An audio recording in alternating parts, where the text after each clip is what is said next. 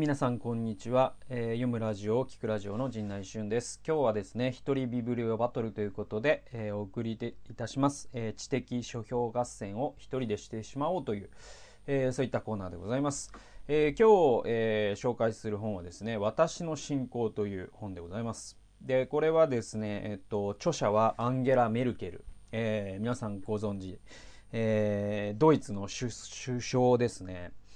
で、えっと、日本語の出版年、これ多分日本でしか出版されてない可能性も、いや、そんなことないのか。ドイツ語か。役者がいるから。はい。えードイツの出版はちょっと知らないですけれども、日本語のこの本が出版されたのは2018年、新京出版社から、えー出版されています。で、えっと、このね、あの、メルケルさんの本というのは、まあ、メルケルさんがですね、いろんなところで、あの、講演会とかスピーチとかですね演説をしますよね、えーその演説を、まあ、まとめた10年間ぐらいのものをですねまとめたものなんですねで、えーとタイトルにもある通りあの特にそのスピーチの中でも、えー信仰に関わる、まあ、あのメルケルさんはキリスト教徒なんですけれども、えーそのメルケルさんのキリスト教信仰がよくわかる内容になってるんですね。で、えっと、多分政治的な場所での発言もちょっとはあるのかな。だけど、主に、あの、ドイツキリスト教同盟であったりとかですね、えーそういった、その、キリスト教の集まりでメルケルさんが話したあ内容を中心に、えー編集されているので、非常にですね、こう宗教的な内容が多いんですよね。えーなので、メルケルさんが、まあ、普段ですね、あのーまあ、世界のリーダーの一人ですよね。として、えっと、活躍しているそのバックボーンにある、えー思想的あるいは信仰的な精神的な支えがどこにあるのかというのがとてもよくわかる本になっています。で、えっとまあ、今の世界でね、えっと、最も影響力のある一人だと思いますね。もちろん、まあ、アメリカ大統領のトランプ、えーそれからですねロシアのですねプーチンであったりとかあもちろんあの長期政権についてる安倍首相もですね影響力のある人ですよ、えーそして習近平ですね言うまでもなく、えーそしてそのだ、まあ、いろんな局がある中のその北米というものがあり、えーまたそのロシアとかですね中国といった大国がありまたインドにはですね、えモディ首相という人がいますね。で、えまあ、いろんな個性の強いリーダーの中で、えもしかしたら唯一の何と言うんでしょうその、まあ、まともな人と言ったらあれなんですけれどもその今のその世界のリーダーというのはもうますますですねなんというかですねあのもうキャラの濃いですね。そしてなおかつちょっとヒールというかあのプロレスラーで言ったらもうねあのヒールターンした後のようなですね、ヒールターンってよくわかんない人も多いと思うんですけどまああのいわゆるその長州とか藤波とかですね。あの、何言ってるんでしょうね、私は。あの、いわゆるですね、あの、せ、あの、まっとうなレスラーっているんですよ、みんなが応援する。でもヒールっていてですね、そのプロレスの世界には、その悪役に転じる人がいるんですよ。で、そういう人たちってこうマスクをかぶり始めたりとか、反則技を繰り広げ始めたりするんですけども、そういう、その今まで正義の側にいた人が、あの、悪役レスラーに転じることをヒールターンって言うんですよ。で、その、なんかね、今のね、あの政治の世界ってもう、あのプロレスの悪役の集まりみたいになってるんですよ。で、まあ、まあ、あのドゥテルテ大統領とかねフィ,、えーフィリピンの。でトルコのエルエルドアンとかですね、えーロシアにはプーチンがいてですねでモディさんも相当な人ですしですねで安倍さんってね結構ねあの2013年の時代ではすごくあの日本の極右政党の安倍氏が超保守派の国家主義者の安倍氏が、えー日本を変な方向に結びあー導いていくんじゃないかみたいな欧米のメディアが言っていたんですけれども今安倍さんはもうみんなに追い抜かれてトランプとかも出てきたし、えー安倍さんはですね良識派の一人に数えられるほどになってしまった。それは安倍さんが良識派になったのではなく多分あの基準が変わっちゃったんですね。ゴールポストが動いちゃったんですね。で、えっと、な、で、メルケルさんはそんな、その、なんというかですね、国家主義者が多いんですよ、今のリーダーっていうのは政治のね。で、俺たちの国が一番なんだと。で、その、排外主義といってですね、その、俺たちの国が不幸なのはその周りの国に騙されてるからだとあるいは周りの移民が悪いんだとだから俺たちの、えー、国をナンバーワンにしてそしてその邪魔な移民を排除せよみたいな論調のそういうですね人たちがなぜか当選する世の中なんですよ。えー、なんですけれどもそんな世の中でメルケルさんという人は、えー、まあその EU でまあ一番影響力のあるのはもう明らかに今ドイツなんですね。でそのドイツのリーダーですからその EU という大陸の中でも国家主義的なリーダーが今台頭してるんですね。で、えっとまあ、あのフランスのマリーヌ・ルペンであったりとかですね、まあ、ドイツもですね、あのちょっとナチズムっぽいですね政党がちょっと票を伸ばしてたりとかですね、まあ、いろんな国でそういうですね、えー、国家主義的な、まあ、ヒールターンしたようなですねそういう悪の強い政治家が出てきている中で、えー、なんだろうな世界の良心みたいになってるんですね。良い心と書いて良心ですね。えー、そんなですね、えっ、と、アンゲラメ・メルケルさんなので、えー、多分ですね、とても大変だと思うんですよ。えー、もうもはやマイノリティですから、彼女みたいな良識的な政治家というのは。で、もしですね、アメリカで、あのー、ヒラリー・クリントンが当選してたら話あったと思うんですけど、あの、トランプですから、なんかね、確かトランプ当選後にね、なんかの会議の写真というか映像僕見たことあるんですけど、トランプがすごいメルケルにね、なんかね、すごいもうセクハラかっていうぐらいね、どんどん近づいてくるんですね。で、メルケルがもうそれを明らかに嫌がってるんですよね。なんかそういうそれがなんかいろんなことを表してるなと思うんですけども。で、えー、じゃあメルケルさん、このメルケルさん、えー、どんな人かというと、この人のお父さんはですね、牧師なんですよ。で、彼女は東ドイツ生まれなんですよ。で、その皆さんもご存知の通りですね、1989年に、えー、ベルリンの壁が崩壊しましたね。で、えーと、東西のドイツが統一したわけですよソ連邦が崩壊してですね。えー、それをまさに経験した世代なんですよ、えー、なので彼女は東ドイツ人として生まれて統一ドイツのリーダーとなった人なんですね。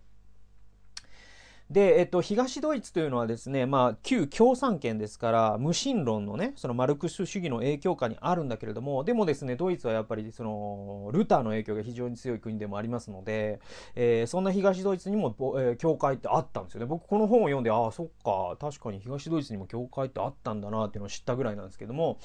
えー、そんな、えー、牧師の娘として生まれたメルケルさんはですね、もともとの畑は政治家じゃないんですね。もともと理系です、この人。えー、で、えっと、物理学の学位を収めている理系のエリートから、えー、政治家に転身したんですよね。なのですごいね、異色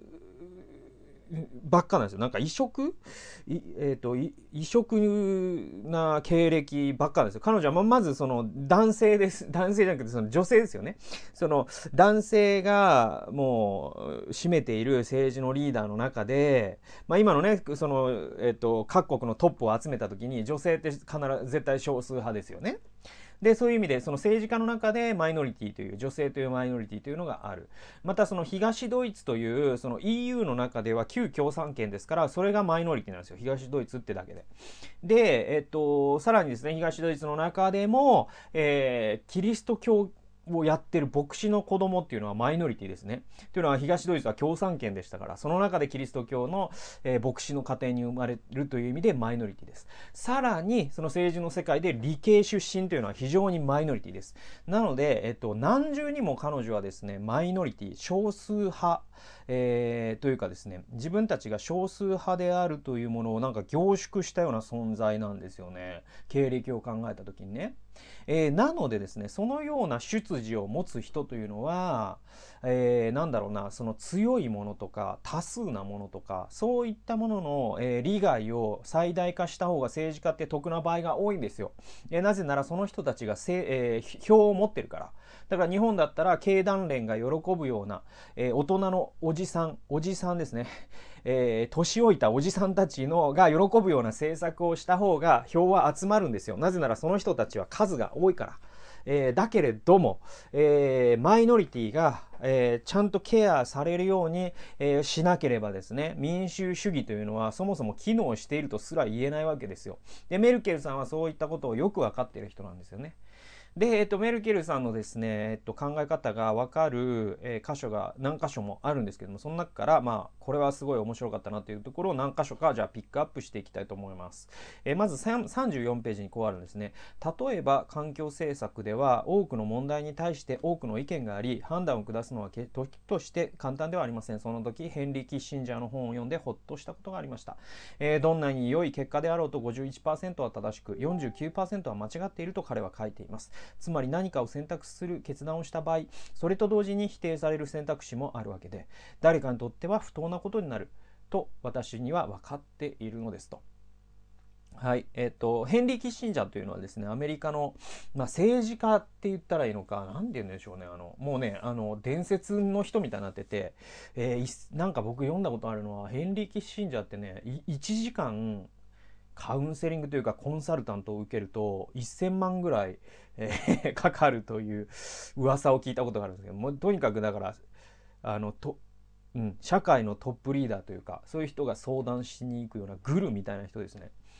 で、このヘンリー・キッシンジャーがね、本に書いてたんですって。それはどんなにいい決断であると、えー、正しいのは50 51%で49%は間違っていると。それが、まあ、政治的な決断って常にそうだよということを、えー、ヘンリー・キッシンジャーは言っているわけです。えー、なのでですね、あの、まあ、原発が賛成なのか反対なのかとか、えー、年金をね、えー、どうすればいいのかとかですね、社会保障制度というのは手厚くした方がいいのか、あるいはその民間に任せた方がいいのか、えー、いろんなですね、政治的な論点ってあるじゃないですか。で、僕はですね、いつも思うんですけれども、これが100%正しいそしてこれが100%間違っているという、ことを言う人ってもうそのロジック自体がもう間違ってるんですよ。そうじゃなくてですね、あらゆる問題って大体51%とか41%のせめぎ合いだからこそ政治的な争点になってるわけじゃないですか。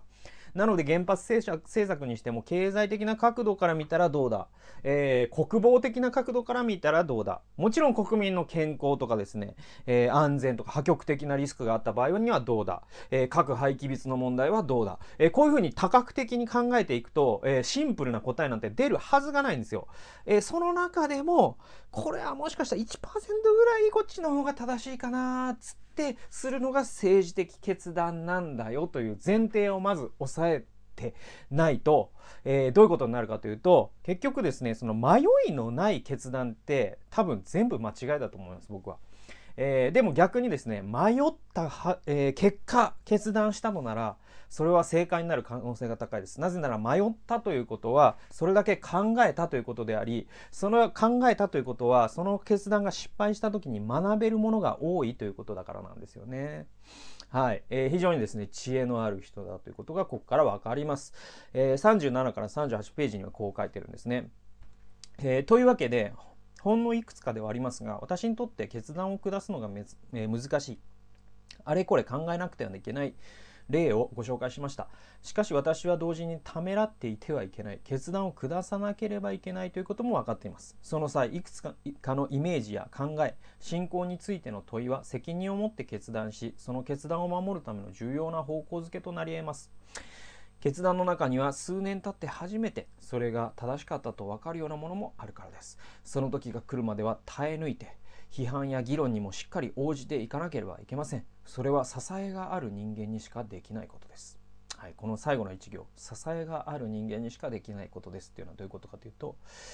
自分には神様がいるってことを言ってるんですよね。えー、神様という後ろでしっかり支えてくださっている方がいるからこんなこの政治、まあ、国家のリーダーなんてもうハードですよね。ハードな仕事なんですよ。であのアメリカのね歴代大統領の任期前と任期後、まあ、その4年なり8年なりの、えー、その任期を果たす前の顔と果たした後の顔っていう比較のね写真があってそれがすごい面白いんですよ。オバマとかレーガンとかクリントンとかもどの政党でもいいんですけどもアメリカ大統領って4年間ですね、えー、大統領の任期を果たすとあるいは8年果たすとですねもう信じられないぐらい老けるんですよ。これは僕は結構びっくりしました。でこの写真あのどっかネットとかに転がってると思うんでぜひ見つけてほしいんですけれども、えそれだけですねその国を導くというのはもう大変なことなんですよ。なので、あの、安倍さんをね、僕はあんまり支持してないですけども、あの、そこに椅子に座ってるというだけで、本当に尊敬に値するなと。まあ、まずそこだけはね、押さえておきたいなと思います。で、じゃあ、そうやって国家のね、え、導いていく、決断するっていうのも非常に自分の決断でね、実際人が死んだりしますからね、国家のリーダーの場合はですね。まあ、戦争に関わらず、まあ、いろんなその社会制度を変えるのでもですね、最低賃金法とかですね、労働基準法とかをいじることで、過労死する人が出出てくるかもしれないし、食べられなくてですね、あるいは医療を受けられなくて死んでしまう人が出てくるかもしれない。それが国家の指導者で、で、国家の指導者ということは自分の一つ一つの決断にですね、えー、人が死んだりとかですね、環境が破壊されたりとかですね、えー、するんですよ。会社が潰れたりもするんですよ。で、それをもう本当に自分で抱えるっていうのは多分人間、一人の人間が抱えれるストレスの量をもう余裕で超えてると思うんですよね。えー、そんな中でですね、えー、やっていくには多分支えがある人間にしかできないことですと彼女は言っていて。で有名な話であのレーガン大統領ってあの人あのねあれなんですよねちょっとあのー、定かではないんですけれどもあの占いとかなんかねあの占いなのか先生術なのかとにかくねそういうグル的な人がいてでそういう人に伺いを立ててたっていう話があってねで、えっと、それはねあのなんか分かる気がするというかあのそうなるよなと思いますよ。あのそれぐらい厳しいものですから国をリードしていくというのは。